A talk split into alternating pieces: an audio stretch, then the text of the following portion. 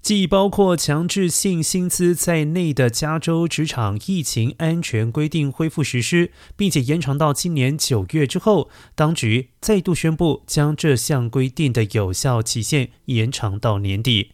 加州职场疫情安全规定原先是在今年五月初到期，但职场安全与卫生标准委员会更新规定的决定。使得劳资双方再次产生冲突。其主席汤姆斯表示，不认为疫情已经结束，再过一两周病例就会再度激增。这是我们拥有的最佳保护措施。